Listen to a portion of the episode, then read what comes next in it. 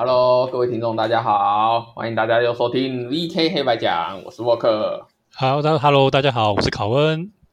哎哎，那个考恩啊，你知道前阵子 iPhone 有出一个东西叫 AirTag？Air Tag，哎，AirTag，它是一个很它要的 Tag 什么东西？哦，它是一个很小很小的环，但是这个环呢，它其实作用不是很强，但是也是一个蛮特别的功能，所以会需要装到十个吗？装到十个，哦不不，那是漫威的歌。哇，这个啊 AirTag 这个东西呢，它是这样子的，它是一个像有点像钥匙环的一个小东西。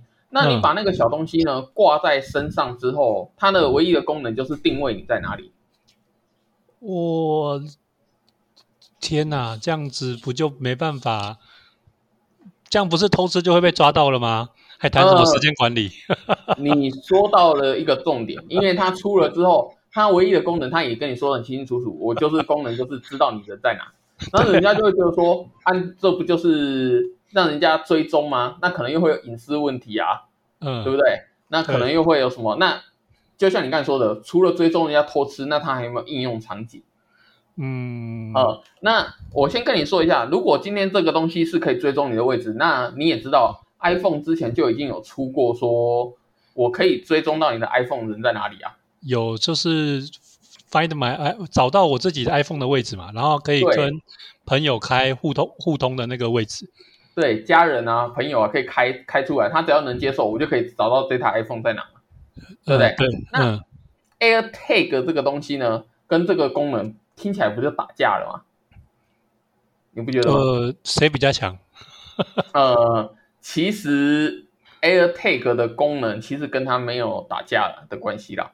但是如果认真嗯说起来的话、i p h o n e 当然是比较强，但是 AirTag 它毕竟很小嘛，才一千一千块左右呃，哦。那它的功能到底是什么样的差别？我跟你讲，它决定性的差别是在于 AirTag 可以到更精准，哦，可以到更精准到你可能你加好了，我可以更精准到更小的范围。但是就算是这样，你可能觉得也没多厉害。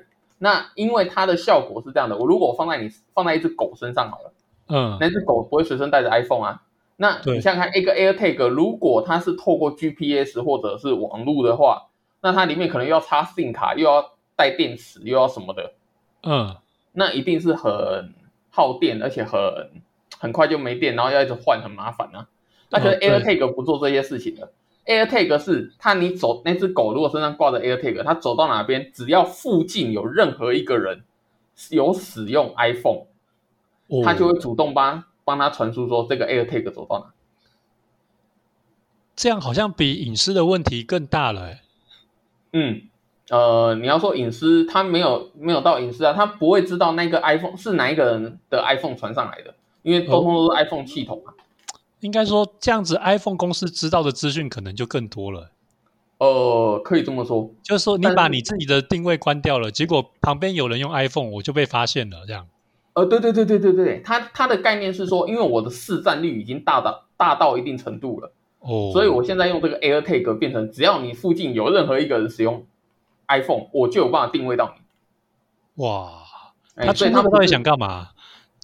呃，它出这个概念就是你们可以自己想一下要怎么样应用啊。像我刚才说，如果我放在小朋友身上的话，那小朋友失踪，只要他附近有任何一个人，甚至那个绑匪自己使用的是 iPhone，我就一直追踪着他，知道他在哪里啊。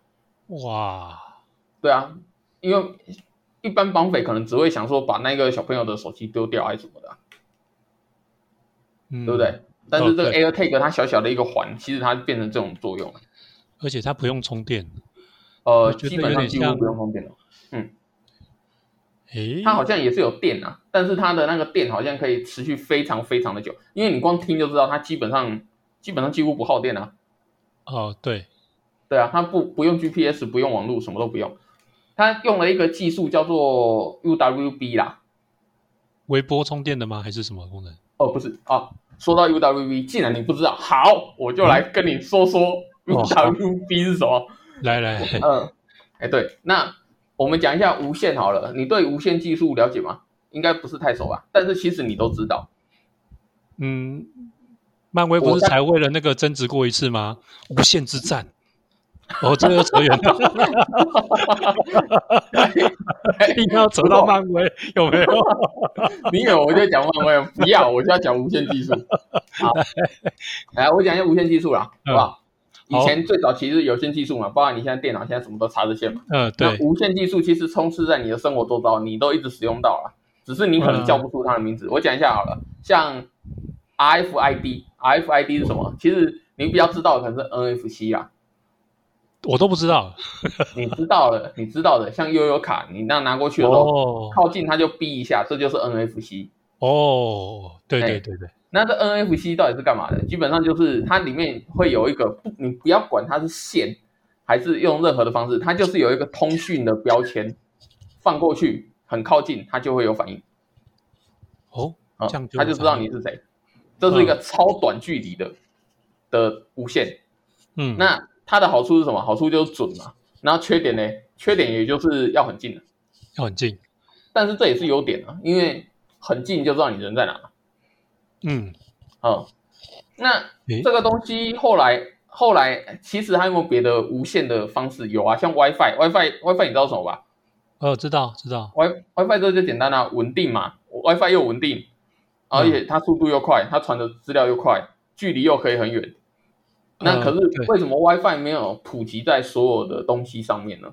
因为它很耗电。哦，呃，所以很多东西像你的手表，你你可能会想说，手表为什么不全部都给它全面 WiFi？哎，对啊，对啊，我对啊，因为就耗电啊，它耗电啊，它不适合啊。啊？那其实除了 WiFi 之外，那你还知道蓝牙？呃，对对对，蓝牙它到底是什么东西？它可以加密。而且它它的耗能跟成本都很低，对。可是因为像这样，我就觉得，哎，因为我想过，就是为什么像是无线通话或是耳机、无线耳机的功能，他们都会用到蓝牙，然后不用 WiFi 去传输这样。呃，是因为蓝牙第一，它是只要只要够够接近，有没有？我们两个就可以之间不需要吃额外的网络流量嘛，对不对？对，它不需要吃额外网络流量，他们可因为可以加密，所以我可以跟你。挂上之后，那我们就可以不用靠其他的东西。但是它有一个坏处，就是其实说穿了，它的距离有没有大概十公尺而已啊？呃，差不多，要长不长啊？应用都是这么短。嗯，对。那所以，但是它因为它比较低低耗电，然后它的成本也很低，所以为什么它有很多的应用，大家都用蓝牙？哦，嘿，那其实还有一种，其实你你如果不是业界的人，你应该就很少听到一个叫 ZB 的。这个就真的很很少见，你很少听到，而且它的应用场景可能在台湾都不常见啊。呃，可以可以可以举例吗？还是呃，可以啊。Libby，你可以把它想成一个，它是它自己都不能移动，它连自己在哪里都不知道，什么概念？你把它想成它一个贴纸好了，它是一个贴纸。哦。然后这个贴纸呢，你贴在自己贴在一个地方。呃，我举例哦，你去 Costco，我把它贴在一个奶粉区。嗯，那你经过的时候，我我侦测到，我手机侦测到，哦，这里有个 ZB，然后 ZB 就可以回传说，哦，有人经过奶粉区。那你可能想说，哎，那不是很好吗？它很便宜哦，而且也可以加密。但是问题是，他不知道他自己人在哪，那个贴纸不知道自己在哪，所以你一定要把它贴在一个固定的地方。哦，我一开始就设定这个东西就在奶粉区。哦，有点像是定位标签用的东西，移动。哦，对，它只是一个很定位标签，所以除了大卖场之外，它真的一点用处都没有，真的不知道要把它用在什么地方。啊，但是它最便宜，它最便宜，哦，而且它又可以怎么讲啊？现在 ZB 其实没有太多的应用，但是 iPhone 其实是有。感觉在卖场做这个可以用来收集大数据，耶。呃，对。你说对了，它现在被拿来运用的地方就是大数据，就是知道说，像是你可能站在我的 ZB 比如说呃多少多少使用者经过哪个地方，他们下一个目标是哪里？嗯，这样收集他们的使用环境，这样。没错，其实业界有没有软体业界在使用的就是你这个想法，他但是除除了这个想法，你还想得到 ZB 能干嘛吗？不知道，你也想不到嘛，对不对？他们现在也想不到，他们想现在想到就是 ZB 应该可以拿来做这个吧。嗯，而且它真的就像一个贴纸哦，就这么小。哇，嗯，那我刚才讲的 UWB 呢，就是就是 AirTag 这个东西有？其实是 iPhone 想出来的一个新规格啦。那它的概念，它就是想干掉了蓝牙，干掉了 WiFi，也干掉 RFID，它到底是怎么样东西呢？这呃，这是它理念啊，它是用一个它的概念是用声呐，你知道声呐吧？就是知道，就是像蝙蝠的那个呃发出超音波，知道东西离你多远。它其实有有点这种感觉，但是它是用传输的那个波，有没有决定说哦，你离我多远？看我射过去，然后你再回来看多远，就知道你具体的位置。嗯嗯，所以也就是说，UWB 跟蓝牙那些不一样的是，蓝牙你可能就知道哦，今天我一个手表掉了，我一个手表掉了，我只知道我在我家掉了。嗯，好，可是你其实也侦测，你也不知道大概在哪里。对。UWB 就可以准确到，我甚至知道它应该在哪个方位。诶，啊，那它呢又高高高，诶，高精准、高安全、高频宽、低干扰，所以什么都是好事。但是它很贵，耗能呢？呃，也贵，也高，也高电，而且又贵。啊，有一好没两好，没办法。那。它现在其实被大家想来是使用在车用市场啊。哦，呃，你可以想象嘛，那这个概念就好像说，哦，你如果今天停车，以前可能你只能大概知道在哪个停车场，现在你如果用了这个东西，我可以精准到它在哪一楼的哪个位置。嗯，哦，连高度跟那个海拔高度跟坐标都可以确定这样。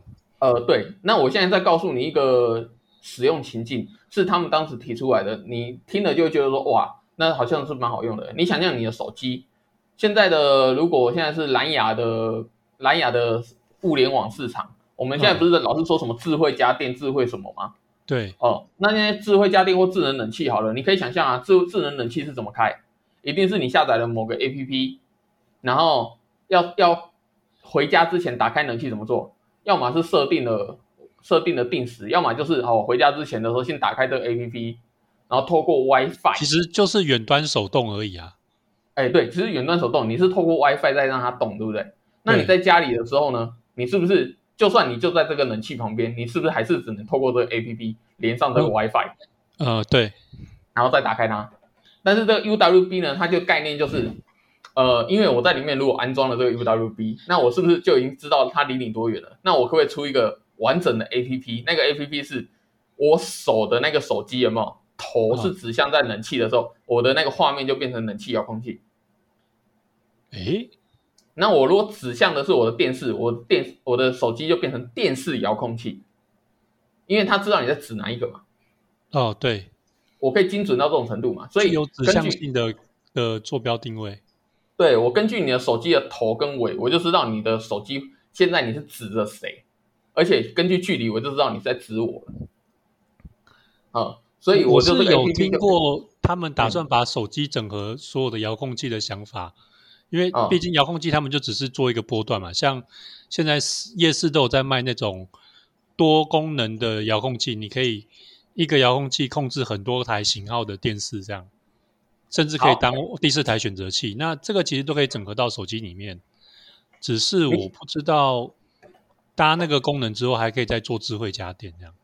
哦，是。那你刚才讲到波段，我是怕讲波段讲到太深，那大家可能会不知道，大家可能听不懂我在讲什么，所以我其实尽可能的避掉这种相相对比较，我已经快听不懂了，相对比较复杂的名词，好吧？那其实呢，如果我们讲频率的话，嗯，像那个蓝牙可能是在二点四 G，WiFi 是二点四 G，跟我们现在常见的五 G，ZB 也在二点四 G。但是 UWB 呢，它是支援三到十 G，所以也就是说，它的波段其实是可以完完全全避开现在的 WiFi、现在的 Bluetooth 就蓝牙。那避开有什么好处？就不会被人家干扰。你这边提的 G 应该是指那个讯号的波段，不是指第几 G 几 G 的技术嘛？对不对？呃，没错，没错。对，那你就可以避开的。意思意思都一样啊，你就可以避开其他人的波段，然后你就可以不会被人家干扰，嗯，懂吗？那要不然的话，你可以想象你在使用那个网络的时候，如果人一多，照理来讲，你的网络跟基地台都没事啊，为什么你就会受到干扰，你就不不太能上网？哦，这都是因为这个空气中的波段已经被占据了。哦，哎，对，那但是现在这个我记得不同的波段会有不同的使用场景，像是。有一些波段特别呃穿透性比较强，你在比如说在家里讯号会好一点。那有一些波段它就是穿透力比较差，你可能得在空旷的地方才有办法用。嗯，其实不能说是波段的讯号强还是讯号弱，而是它那个波段是被公定为说这个东西这个波段是被哪一种产品而使用，像这个波段就定成只能蓝牙使用。哦，这个波段只能 WiFi 使用，因为不然的话，其实之前那个什么台湾大哥大，他们就真的开始打架了，就对了。呃，可以这么说。还有中华电信，还有那个什么之前什么微保电信，他们其实都要标标标什么东西，就是空气中的那个波段，其实就这么多了啊。你这个波段到底给哪一家电信公司使用？哦，其实这个东西是在卖钱的。呃，当然它讲的是网络的呃手机讯号的的频宽。哎，嗯，对，就是这个意思啊。对，有有点这种概念啊，就是空气中的那种你看不到的频宽。哎，那个那个波段到底是卖给谁？谁可以使用？哇，哦，所以这也是一个市场啊。但是讲到这个的话，那就会变成说，我们要知道说，UWB 这个东西它是可以接受很多的频率。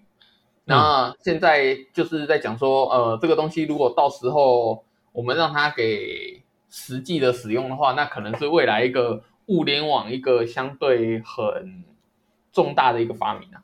那现在其实除了 iPhone 的 AirTag 之外，三星也出了一个类似的 Tag。哦，三星倒是超蛮快的嘛。对啊，讲到这个就会在讲说它的那个折叠手机吗？不不不，这扯太远了。我讲到这个是在讲那个啦，苹果的 NFC 啦。上次有上次有提到嘛，有跟你提到说苹果的那个苹果为什么不可以去刷悠游卡？哦，对对对。对，这边因为我们好像没有在在节目中聊过，你是不是要把前因后果提一下？好啊，其实那个这阵子我要帮我的儿子缴学费了。嗯，这样会跳太远。我要帮我儿子。不会，你是小安爸爸嘛？对不对？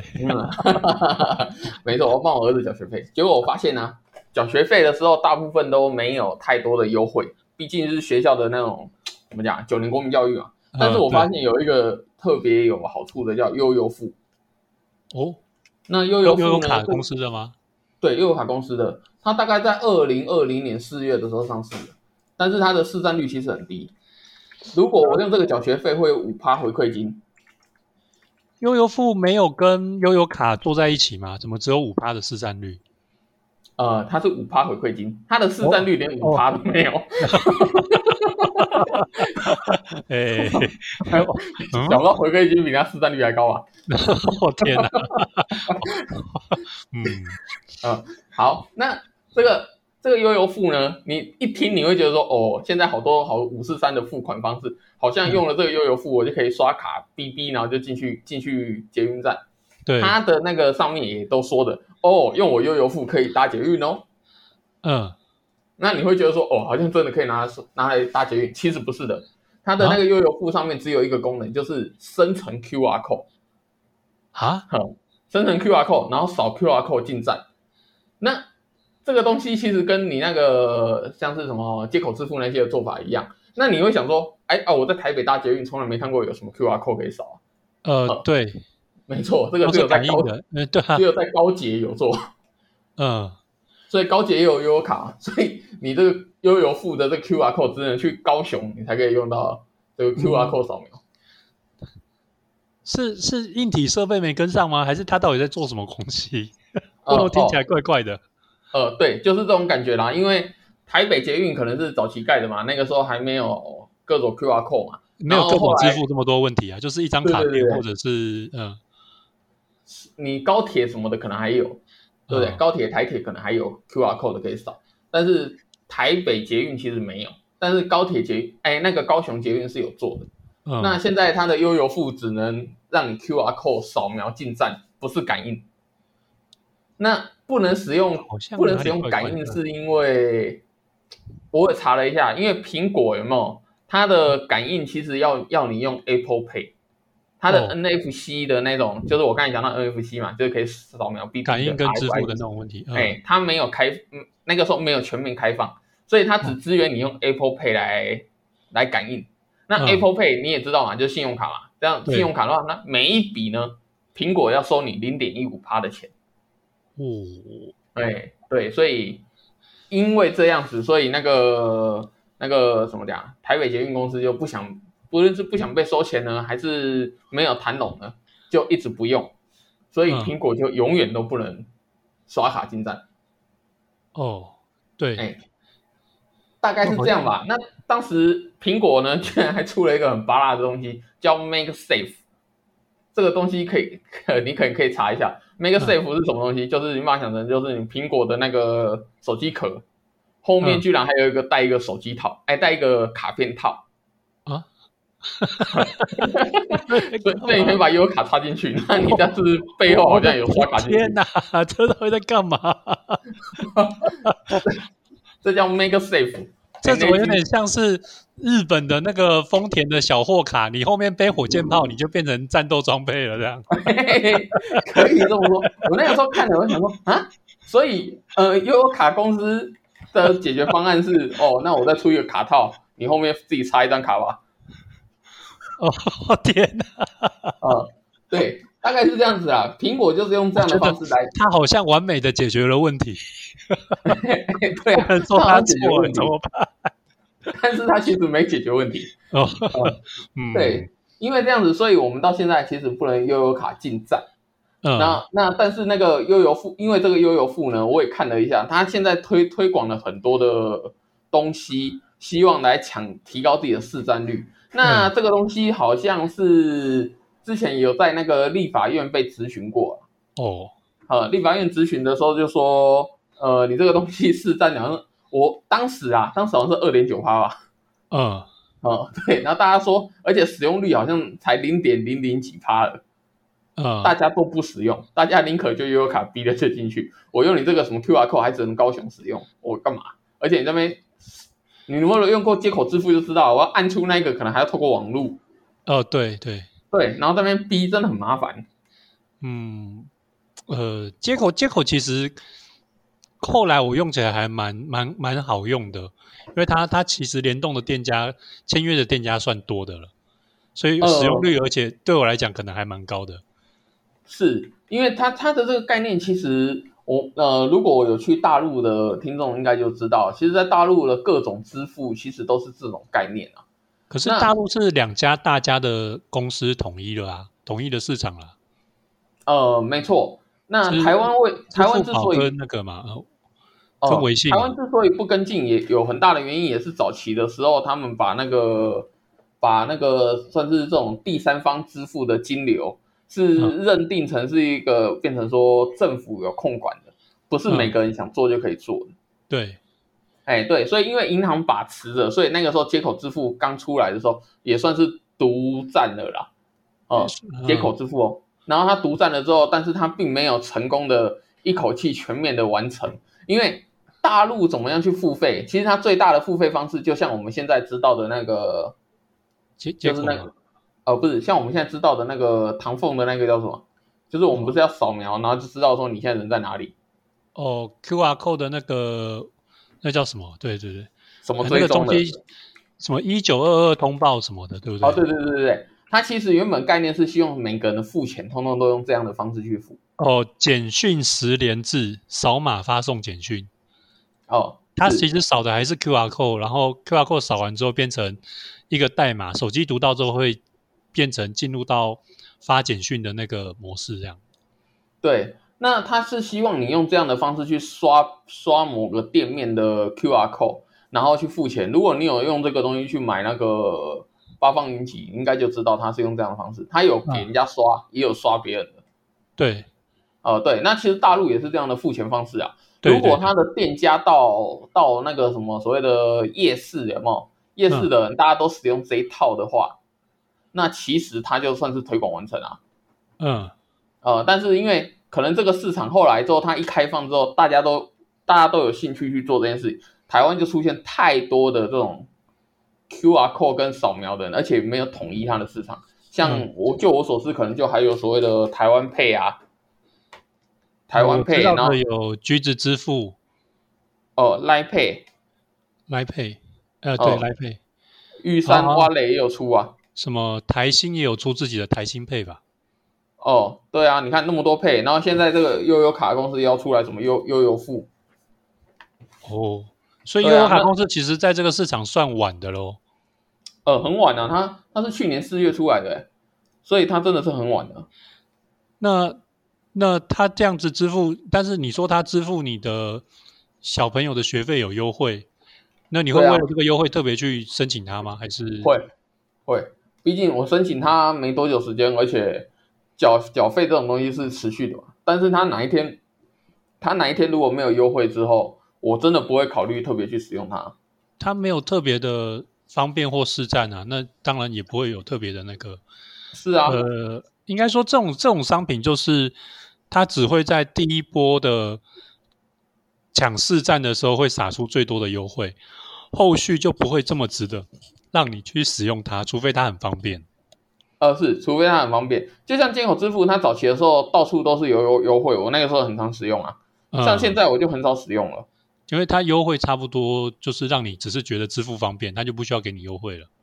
呃，对，而且。那个坦白说，它里面其实还有一个功能叫做转账。嗯，呃，我原本那个时候还有特别跟我的同事玩过这个功能，就是它其实跟 Line Pay 的有点像，就是你要先把钱储值进去，嗯，储值进去之后，然后它就变成你的账户，然后你再跟别人做交易的时候再再转出来，像像有点像是微信红包是不是？哦，对对对对对对对对，哦，那其实我一直搞不搞不是很清楚，就是。这种东西，如果我今天要储值进去的话，那你一定是要给我，你要你要能做到大家都愿意相信你的话，你一定是要给我什么好处吧？嗯，这这就像那个像那个什么呃，首次绑定或新用户优惠嘛？应该说像那个那个那个那个叫什么？大陆那边为什么他们的那个会这么火红？是因为他们存钱进去的时候，他们会给你大量的利息的。哦，有那个余额宝，呃呃，是余额宝吗？就是你剩下的钱，他等于帮你做储蓄。呃，对，他会帮你，他会给你等给你一个相对比定存可能还要好的一个利率。那可是因为你不能申请太多个账号，嗯，啊，对，所以你能存进去的金额是有限的，可能像是十万块。说大陆整体的储蓄利率算高的了，那他给你相对的趴数，比你当存在银行没有零、没有没有利息还来得多。所以他可以这样做，嗯，没有啊，他他就是比定存还要高啊，大陆也有定存啊，但是它比定存还要高啊，它可以干掉定存啊，那你就会觉得说，哦，那我当然放在这里啊，哦，对对对，呃，它就是好像有一阵子有这么奇葩的事情，我那时候还很疑惑，但是过过几年之后就消失了，因为它真的很违反市场的常态，这样，因为你可以想象他做了这件事情，他等于是变相的另外一种银行，你懂吗？呃，对。对他把银行的金流抢走了。对啊，我把那个钱全部到我身上，就就变成我的手边可以用运用的资金啊。哦，呃，而且钱在这在我这边转来转去之后，其实如果大家都用这一套系统的话，那其实就是这些数字的转换嘛。数字的转换可是钱，嗯，钱是实实在在的从银行转到我的公司来，我可以先做别的投资。哦，对。因为毕竟我不用，我不用负担那个银行的那个保证交易的那个，他也没有挤兑的问题啊。你钱领出来了，还不是还不是再存回去再消费，一样都是用手机消费啊。而且说穿了，如果我今天这个公司突然倒闭了，你这些钱全部都我都不认账了，你还真没拿我没辙。嗯，所以其实他们有在整顿这个问题，但是我相信台湾的观众应该不想听这些问题。哦。台湾观众想听的问题，难道是过阵子要上映的宝可梦大集结吗？嗯，有这回事？我想听，我想听。你知道宝可梦出了一个像 L O L 的东西吗？我不知道。自自从自从宝可梦找黑人来演演主角之后，我什么都相信了。哦，反正好了，现在今天是九月十九，下个礼拜要出宝可梦大集结。如果想打 low，可以考虑用完宝宝可梦的 low 啊。哦，好，我们可以为了观众特别去玩一下，再来回回报使用心得吗？呃，我我不是很想玩。我我到时候会不会被那个会不会被那个？还好你说不想，你说想的话，我可能会很苦恼这样。我个人都不是很想玩啊，而且它的 概念跟打 LO 又不太一样，打 LO 是打破你主堡嘛，嗯，它是等于是你有七个据点，我也有七个据点，然后我们就过去灌篮。这怎么有点像是打道馆的感觉？我把你七个道馆打掉。哎，差不多啦，我过去灌篮，然后灌篮之后灌到灌到一定程度，例如灌了一百分，那这个道馆会爆掉。但是如果没有灌到一百分，就是我们比赛谁谁可以灌篮。然后我灌到一半，你可以把我弹弹开，就是我们就有一些技技巧嘛，我可能偷偷跑到哪个地方灌篮，这样大概是这样。那时间到，我们大家比一下，说这个大家谁灌的分数高？哦，对对对对，就是这样。说是 MOBA 又不太像 MOBA，但是就是 MOBA 规则。哦，对，哦，反正就是这样吧。这样这样扯也扯了三十分钟，这样也扯了三十分钟。但是我重点我不是要讲这个，我原本要讲的是，我原本要讲的其实是 AirTag。好啦，没关系啊，三十分钟了，欢乐时光总是短暂的，又到了时间说拜拜。好，跟观众拜拜啊！OK，观众拜拜。